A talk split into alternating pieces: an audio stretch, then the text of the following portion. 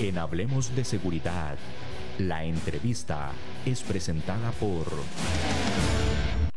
Sabemos que siempre te querés sentir seguro en este tiempo. VMA Seguridad. Te brindamos servicios como oficiales de seguridad, videovigilancia, common center, monitoreo, controles de acceso y detección de humo, venta, alquiler, mantenimiento de cámaras, alarmas y otros equipos. 2217-9700 o al correo ventas arroba vma.co.cr www.vma.co.cr VMA Seguridad, limpieza y mensajería. Damos inicio a nuestra entrevista luego de esos tips de seguridad que yo sé que son de gran gusto para toda nuestra audiencia. Eh, don Rodolfo Vargas, muchísimas gracias por estar hoy en nuestro programa Hablemos de Seguridad con ACES y gracias por haber aceptado nuestra invitación. Don Erge, muy amable, más bien el agradecido soy yo por esa oportunidad de dar a conocer un tema muy importante que vamos a desarrollar y va a ver que es muy, muy, muy, muy ameno. Yo sé que sí y muy interesante, pero tenemos que empezar, diría yo, por lo básico, don Rodolfo. ¿Cómo podemos definir lo que es la contratación administrativa? La contratación administrativa es un procedimiento que realiza el Estado costarricense con todas sus instituciones para adquirir bienes y servicios mismos que son de, eh, mucha necesidad para todas las instituciones que tiene el Estado, que son muchas, bastantes instituciones. Estamos hablando de que hay más de 332 instituciones o dependencias gubernamentales que adquieren bienes y servicios que están establecidos eh, por un procedimiento que es una ley y un reglamento para darle eh, los procedimientos de compra por medio de una situación que se llaman licitaciones. De acuerdo a, como vamos a ver posteriormente, las mismas se manejan, sus nombres van a ser derivados de eh, los montos de las contrataciones. Don Rolfo, también esto, para poder lograr una contratación administrativa, el Estado costarricense se ha ido reformando, ¿verdad? Me, imagino que en, nuestro espacio actualmente hay una forma de realizar contrataciones administrativas que ha ido variando a través del tiempo. Sí, sí, tiene toda la razón. Eso no es de, hoy, eso no es de, que hace unos cuatro días para atrás este, se inició. No, este procedimiento tiene muchos años lo que ahora ha ampliado la situación es que eh, con las reformas que ha habido a, las políticas gubernamentales debido a, la situación de empleo, debido a la situación de eh, manejo de cada una de las instituciones, entonces este, muchos de los servicios que antes tenían directamente como eran los como son los oficiales de seguridad, como son también la parte de aseo, para el mantenimiento, o sea, en fin, todas estas plazas que se fueron mm, trasladando a la parte privada fueron entonces este, tomadas eh, por este medio de la, de la Constitución Administrativa, lo cual dio a, que se generaran mm, eh, grandes oportunidades de, de negocio, muy buenas oportunidades de negocio. Eh, la transformación de la ley ha ido a, dar eh, muy buenos resultados porque este, nos hemos encontrado con, un sistema que cada día es más, eh, más efectivo, más transparente, más idóneo a lo que uno busca en cuanto a la situación de la contratación, en este caso nuestros servicios de seguridad y vigilancia. Eh, es importantísimo recalcar que este, pasamos de la parte casi que era presencial en una mesa donde todos llevábamos nuestras ofertas y todo lo demás. Ahora pasamos a la época y a la era digital misma en la cual ahora desde nuestras oficinas, desde nuestro sitio de trabajo podemos hacer la presentación de nuestras ofertas bajo un sistema que se llama SICOP, que es el sistema de compras estatales o gubernamentales, mismo que está perfectamente regulado y tiene muy buena protección. Podríamos hablar de un ámbito de la contratación administrativa, es un, es un campo muy, muy general y muy amplio. Sí, sí, correcto. Lo que sucede es que no es un, es un asunto totalmente cerrado. Como para muchas personas es de, no es de dominio público, entonces este, creen que esto es una situación que, que no se da. Y por, por el contrario, es, eh, el Estado costarricense es el mayor comprador de bienes y servicios eh, y de todo tipo, de todo tipo. No estamos hablando solo de la parte de seguridad, que, que es el tema que nos atrae hoy, pero hay cualquier clase de servicio normalmente que una empresa pueda suplirle, la gran mayoría de las veces eh, las instituciones del Estado van a tener una necesidad de, de ese asunto. Em, podemos hablar de que recuerde que eh, hay instituciones que por su volumen son eh, muy amplias. El ICE, em, eh, tenemos el Poder Judicial, tenemos este, el Ministerio de Salud, que, que, tienen dependencias a nivel nacional. Entonces, eso quiere decir que todo ese tipo de servicios lo van a requerir. Entonces, em, su amplitud su capacidad para, para negociar y hacer este tipo de contrataciones eh, va a ser muy amplia. Sabemos que el, el, en temas de seguridad privada, el Estado costarricense bueno, es el principal consumidor de estos servicios. Pero antes de entrar con el tema de seguridad privada, eh, es interesante, don Rodolfo, porque esta amplia gama de servicios que necesita y productos que necesita el Estado es, una, es un componente importantísimo para emprendedores, ahora que hablamos tanto de emprendedurismo, para personas que están iniciando con sus negocios, pero pareciera de que hay un poquito de desconocimiento o se cree que es muy difícil eh, venderle al Estado. Excelente, excelente pregunta. Y sobre todo esto, pues, eh, se ha creado a través del tiempo, no es que eh, eh, siempre se ha dicho vender al Estado es algo muy difícil, algo muy engorroso, porque tiene una serie de tramitología que lo que hace es impedir el, buen funcionamiento.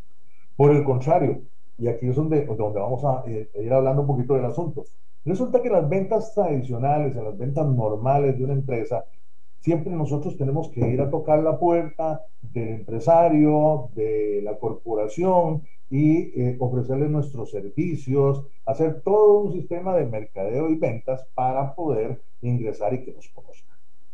En el Estado, aunque usted no lo crea, y, y el resto de oyentes, la situación es al revés. ¿Por qué? Porque nosotros lo que tenemos que hacer es un procedimiento totalmente administrativo pero que nos va a llevar a un gran beneficio. Nada más debemos de tomar un tiempo de revisarnos como proveedores de, eh, en, este, en este momento vamos a hablar de la plataforma general que se llama SICOP. Es un procedimiento donde nos van a pedir una cierta información y aquí vienen los beneficios. ¿Cuáles son esos beneficios? Pues resulta que una vez que nos hayamos inscrito, que hemos estado ya, el sistema donde va a salir una licitación, vamos a suponer que el, el depósito libre de Golfito va a necesitar los servicios de seguridad como los necesita. Entonces, nosotros nos vamos a inscribir en ese apartado de seguridad y vigilancia. Entonces, el sistema, una vez que salga o ingrese la necesidad, entonces nos va a enviar un correo, nos va a enviar un correo a, eh, al, que hayamos inscrito donde dice, señores, el depósito libre de Golfito ha abierto una licitación, por favor diríjanse a la plataforma y revísela. Entonces, este es el lado contrario normalmente de, la parte de, de, las ventas. ¿Por qué? Nosotros estamos acostumbrados a ir a tocar la puerta.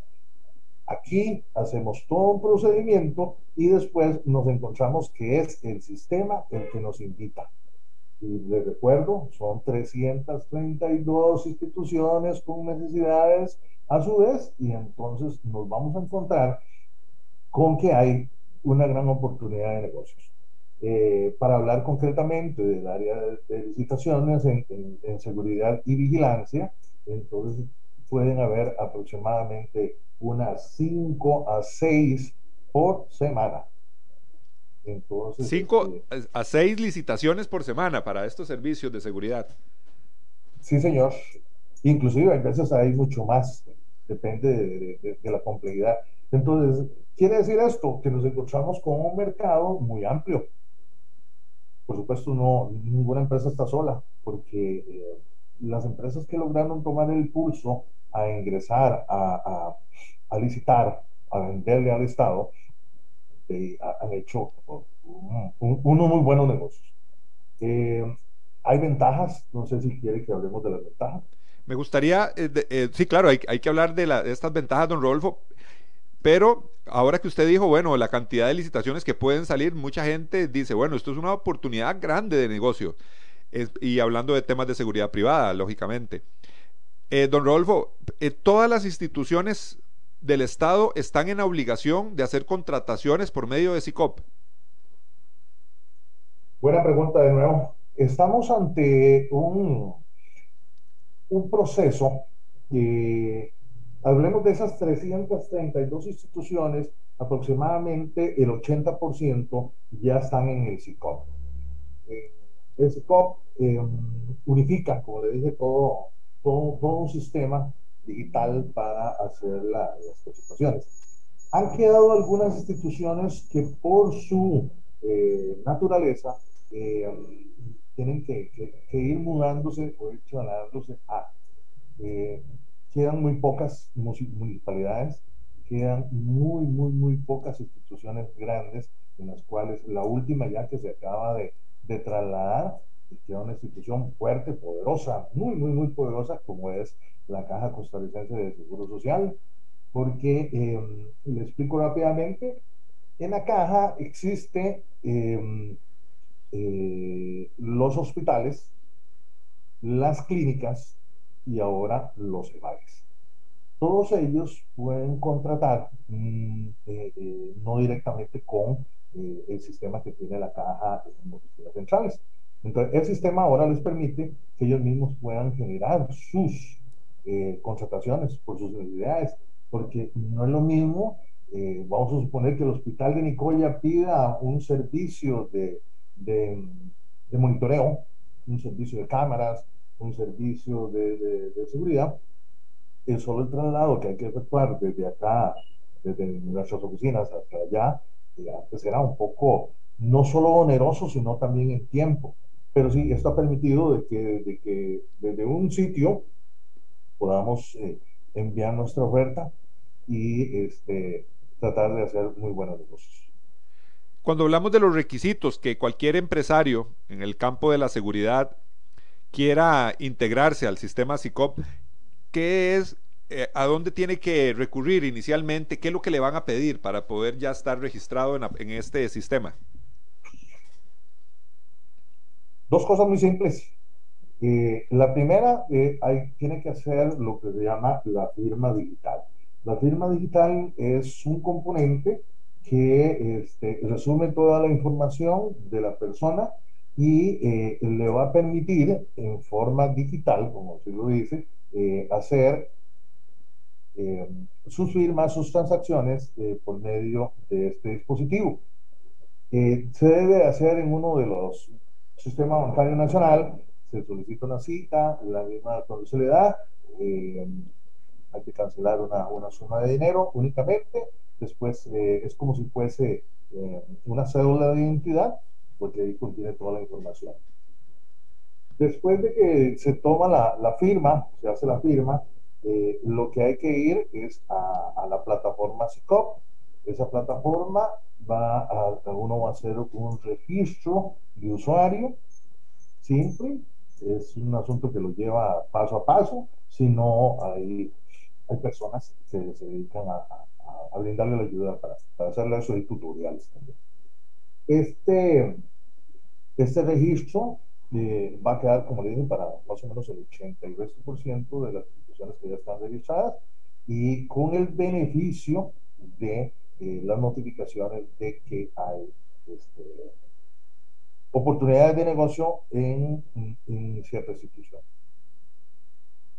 ¿Cómo considera usted que, es este sistema, eh, don Rodolfo, de inscripción de, de SICOP? ¿Es amigable? ¿Es accesible para, para, las, para las personas, los dueños de empresas de seguridad que quisieran participar? O a través de su experiencia en estos temas, ¿cómo ves usted esa plataforma que a veces mucha gente empieza y deja todo votado y dice, no, esto es imposible de inscribirse o esto es muy complicado? ¿Cómo lo, cómo lo considera usted? Eh, bueno, es como todo. Al principio puede costar un poquito por el desconocimiento que hay en la materia.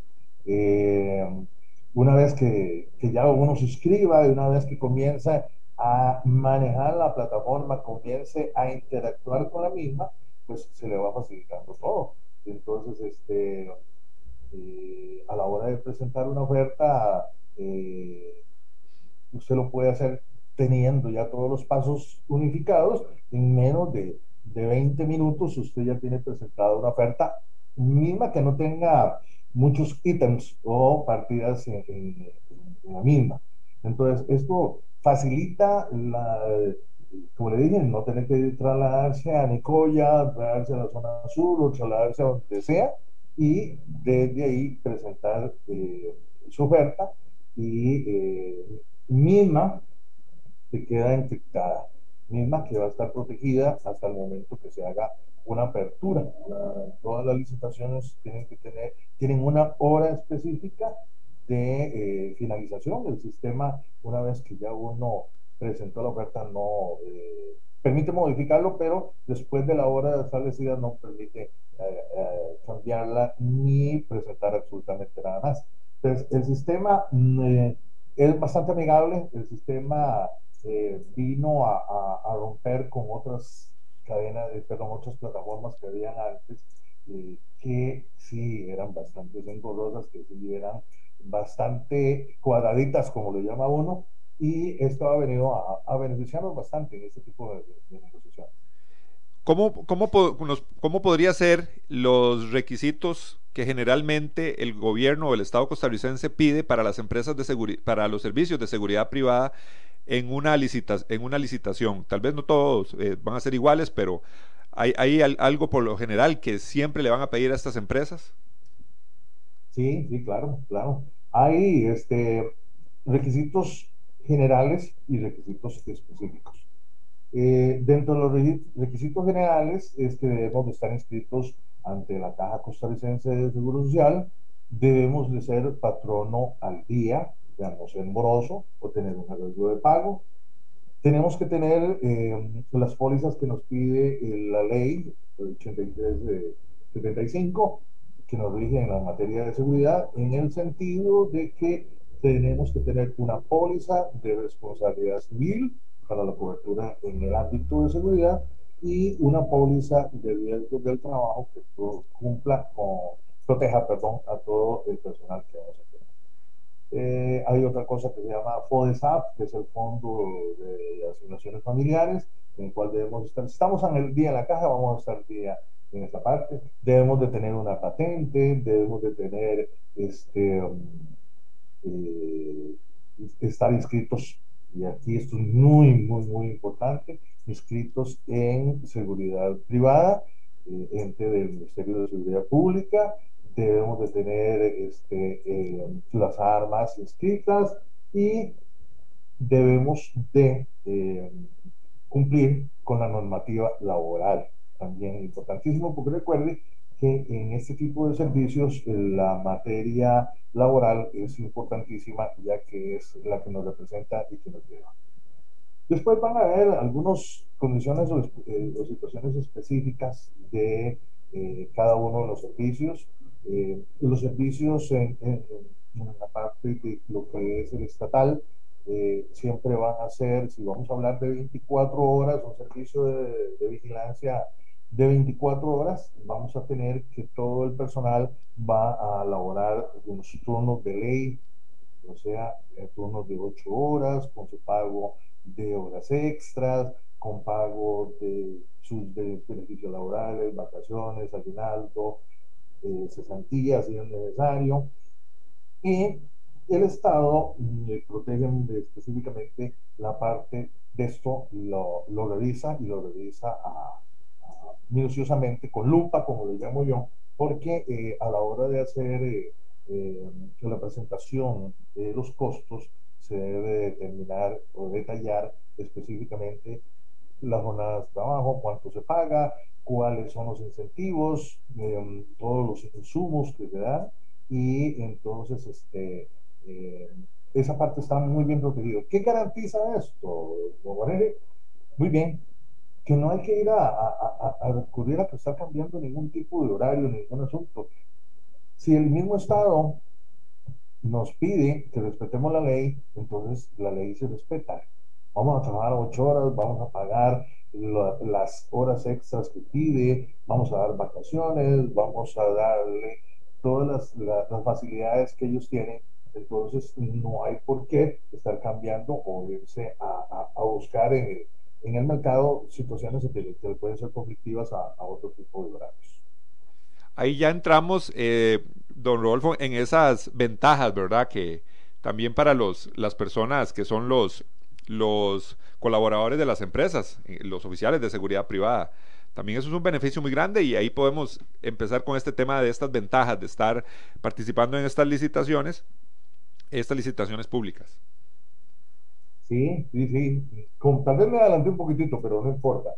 Em, la parte eh, empresarial va a estar totalmente protegida y lo más importante, los trabajadores, los trabajadores en este sentido no tienen eh, preocupación porque este, em, una de las formas de verificación de, de la entidad estatal es que te pide la certificación de la caja, te pide la certificación del INS, te pide la certificación de seguridad privada y, te pide que presentes las planillas donde están los trabajadores. Entonces, todo está regulado, todo está debidamente eh, verificado y permite que, que, el trabajador tenga, tenga esa potestad de estar tranquilo en su sitio de trabajo con todos los implementos y eh, buenos horarios y normalmente las instituciones públicas son lugares de, de, armónicos, tienen muy buena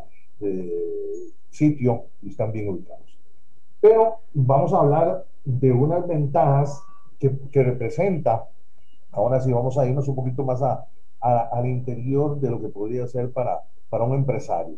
El empresario, ¿qué requiere? Pues vender sus servicios, vender eh, sus productos. Entonces, por este medio, ¿qué encuentra? Encuentra una gran situación que se llama igualdad.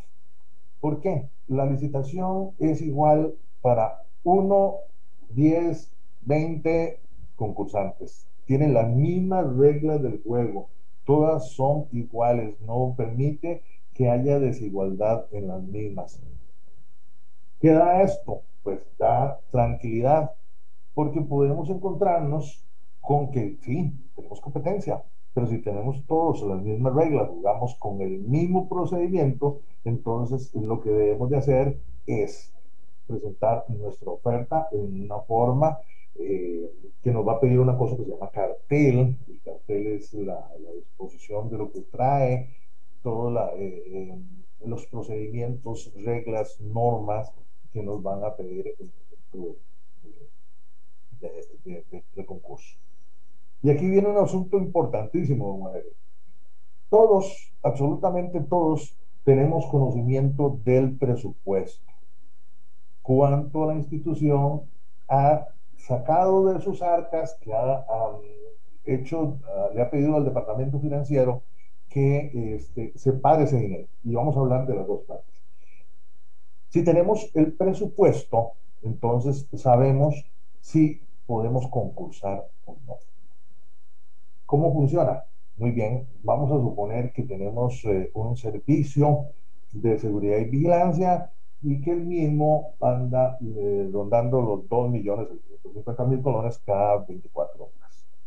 Entonces, la institución va a tomar, eh, porque tiene que ser un estudio previo de mercado y sacar la licitación, separar anualmente ese dinero y este, ya uno sabe y tiene si puede participar o no.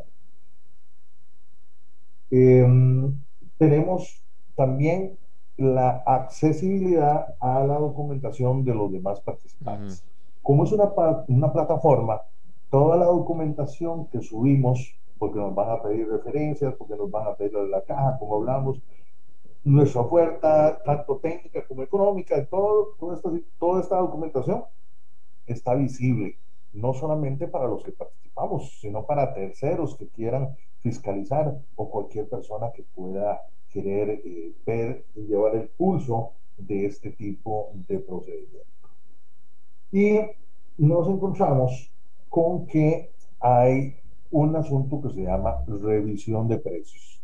Los precios, como todo, sufren alteraciones a través del tiempo. Y recuerde que, bueno, perdón, no lo había dicho, las contrataciones normalmente son anuales, con prórrogas hasta un máximo de cuatro años. Y aquí es donde viene el, el punto muy interesante si alguien logra ganar una licitación, no importa su volumen, y tiene prórrogas, entonces garantiza o se garantiza a, su empresa que va a tener ese cliente estatal hasta un máximo de cuatro años y nada sucede.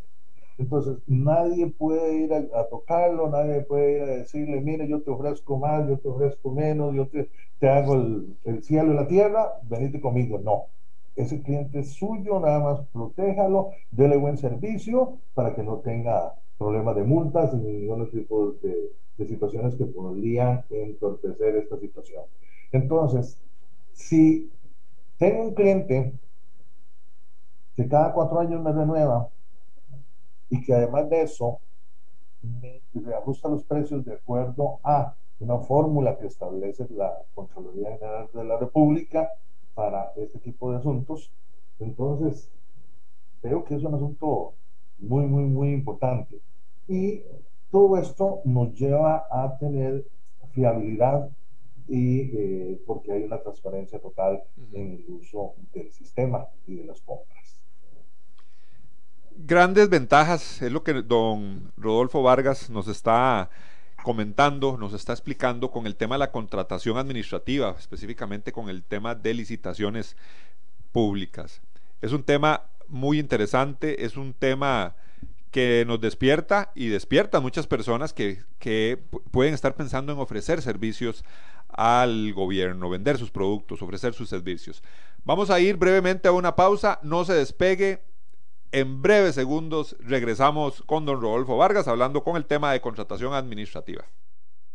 Sabemos que siempre te querés sentir seguro en este tiempo. VMA Seguridad. Te brindamos servicios como oficiales de seguridad, videovigilancia, common center, monitoreo, controles de acceso y detección de humo, venta, alquiler, mantenimiento de cámaras, alarmas y otros equipos. 2217-9700 o al correo ventas arroba vma.co.cr www.vma.co.cr VMA Seguridad limpieza y mensajería. Regresamos a su programa Hablemos de Seguridad con ACES. Gracias nuevamente por su sintonía. Esperemos que el programa sea de su agrado y de mucho interés. Don Rodolfo, eh, elementos fundamentales con este tema de las ventajas de la contratación administrativa. El tema de la transparencia. Entonces, toda la información, las, las ofertas son públicas para que las demás personas que están eh, sobre ese cartel también puedan ver toda la información. Así es.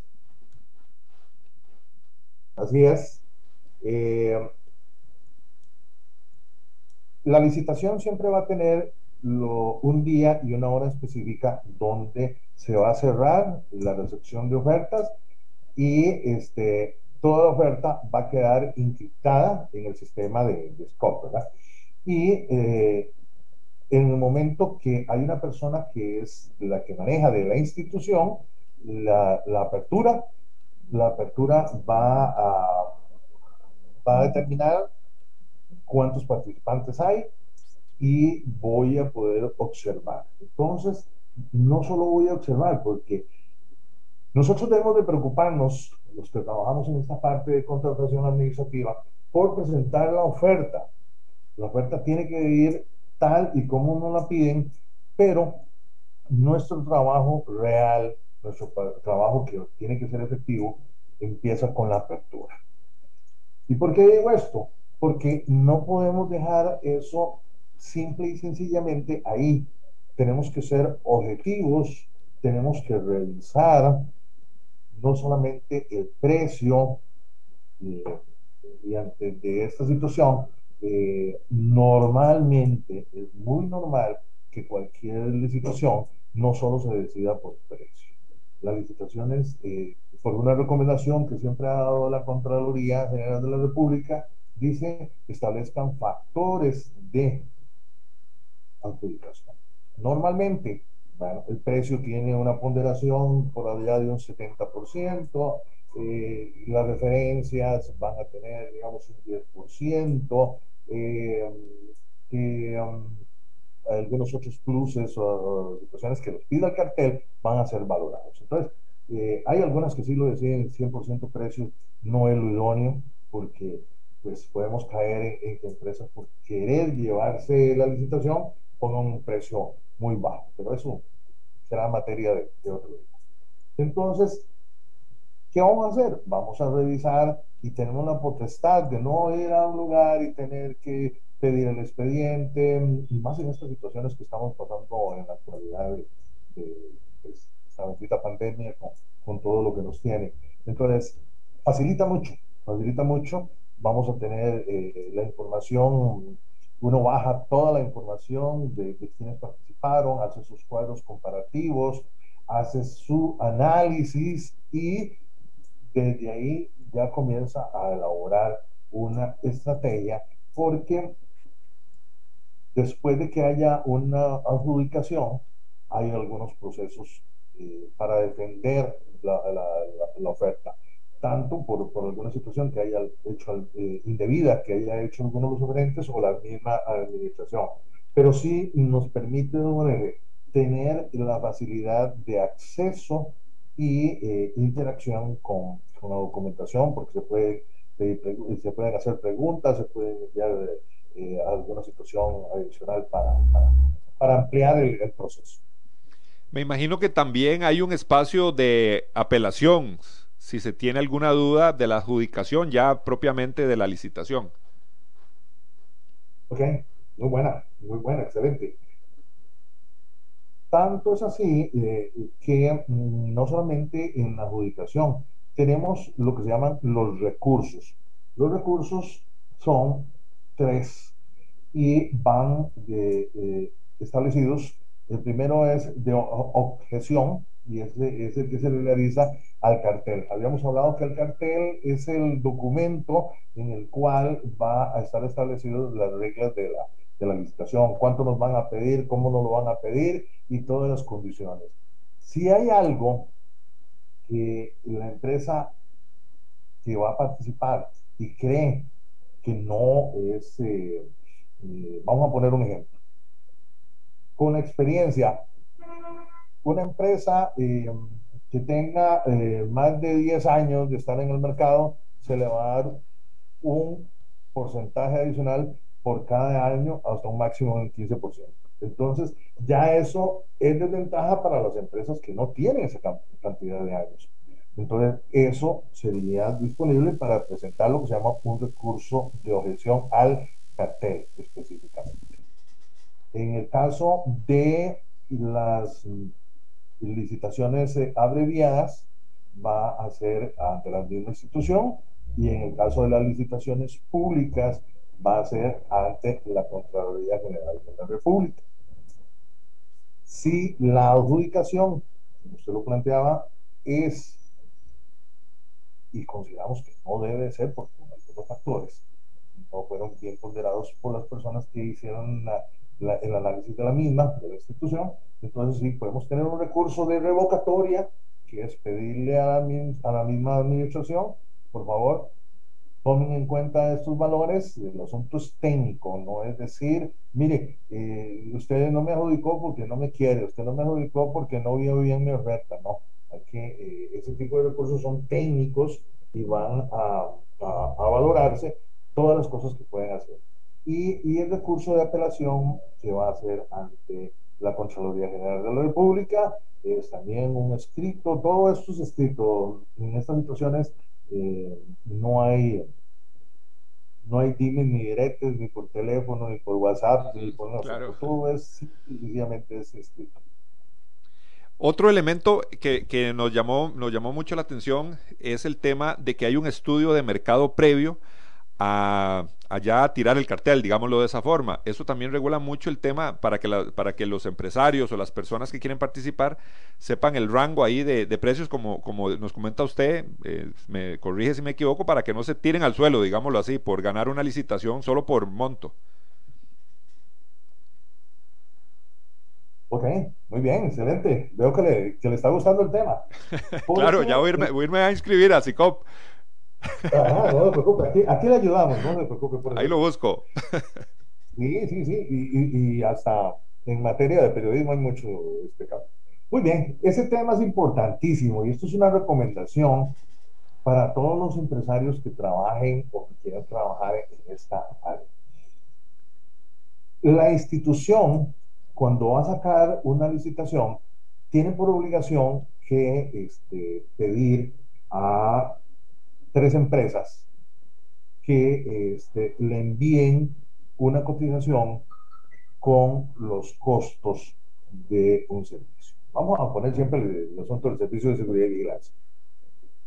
Entonces, un funcionario va a llamar o por medio de correo va a enviar favor de enviarnos el presupuesto para un servicio de 24 horas en, en, en Alajuela, digamos, y eh, favor indicando. A veces cuando se habla de un solo servicio, tal vez no, no despierta, pero si va a despertar el interés. Pero, ¿qué pasa si esa, ese funcionario público te envía un, un, correo y dice, necesito que me cotices 10 servicios de seguridad las 24 horas del día? Y tenemos que analizar aquí perfectamente. El empresario ahora privado de la seguridad, ante una situación de estas, lo que debe hacer es muy simple. No hacer ningún descuento ni tampoco un precio bajísimo, porque ahí no se va a decidir la licitación. Ahí lo que se está apenas empezando a hacer es disponer cuánto va a ser el presupuesto que necesito. Entonces, si bajamos mucho el, precio, entonces nos vamos a encontrar que el presupuesto final que se estima, porque lo que se va a hacer es que se va a unificar los tres precios y se va a ponderar, o sea, en una simple división de la cantidad de precios que tuvimos. Entonces, la ley prevé muy bien eso, y usted lo dice muy bien. Okay. Normalmente el que, el que quiere ser adjudicado va a tener que ser un, precio de mercado, un precio normal, un precio que sea eh, accesible para todos, tanto empresa privada como pública. El precio muy bajo se le llama precio ruinoso. Ese precio ruinoso está establecido porque recuerda que les hablé de que debía de haber un desglose, lo que se llama mano de obra, o sea, cuántos los salarios, cuántos eh, horas extras, cuánto de pago por las personas que hacen los días libres. O sea, todo esto tiene un, desglose. Y la Contraloría ha establecido que la, empresa que no cumpla con los eh, eh, la mano de obra, entonces tiene que ser al concurso. Y también la, la empresa que exceda el presupuesto, vamos a suponer que hay 2.650.000, pero la empresa dice, no, eso no es mi precio, yo cobro 6 millones de dólares por ese servicio. Esa empresa queda fuera. También no puede ser objeto de calificación porque está excediendo la parte presupuestaria. Entonces, vea lo importante de a la hora de que nos llaman o que nos consultan, que nosotros no demos un precio bajo porque vamos a traernos para abajo el presupuesto. Y después mm, no hay forma, ya dado el presupuesto, no hay nada que hacer. Don Rodolfo, eh, ¿a qué número lo pueden contactar, si usted no lo permite, su, su, correo, para todas esas personas que después de escucharlo usted el día de hoy han visto una oportunidad para vender servicios a el Estado y también dueños de empresas de seguridad privada que podrían ofrecer estos servicios. Claro, claro, mucho gusto. Mi número de celular es 8374-8811. Muy fácil. 8374-8811. Y mi correo es Rodolfo, agregamos una V, una A, una R y una O, Rodolfo Varo, yo me llamo Rodolfo Vargas Rojas, son las siglas, arroba out.com. Ahí pueden contactar a don Rodolfo. La verdad es que agradecerle, don Rodolfo. Eh, fue muy instructiva la charla del día de hoy. Hoy en su programa Hablemos de Seguridad con ACES y eh, muy explicativo. Realmente nos dejó muy claro todos los conceptos de la contratación administrativa y el tema de licitaciones. Agradecerle mucho. El agradecido soy yo. Muchas gracias. Gracias a todos ustedes que nos escucharon. Les recuerdo su cita para nuestro próximo programa de Hablemos de Seguridad con ACES. Asociación Costarricense de Empresas de Seguridad y Afines presentó Hablemos de Seguridad. Hablemos de Seguridad. Hablemos de Seguridad. Con ACES.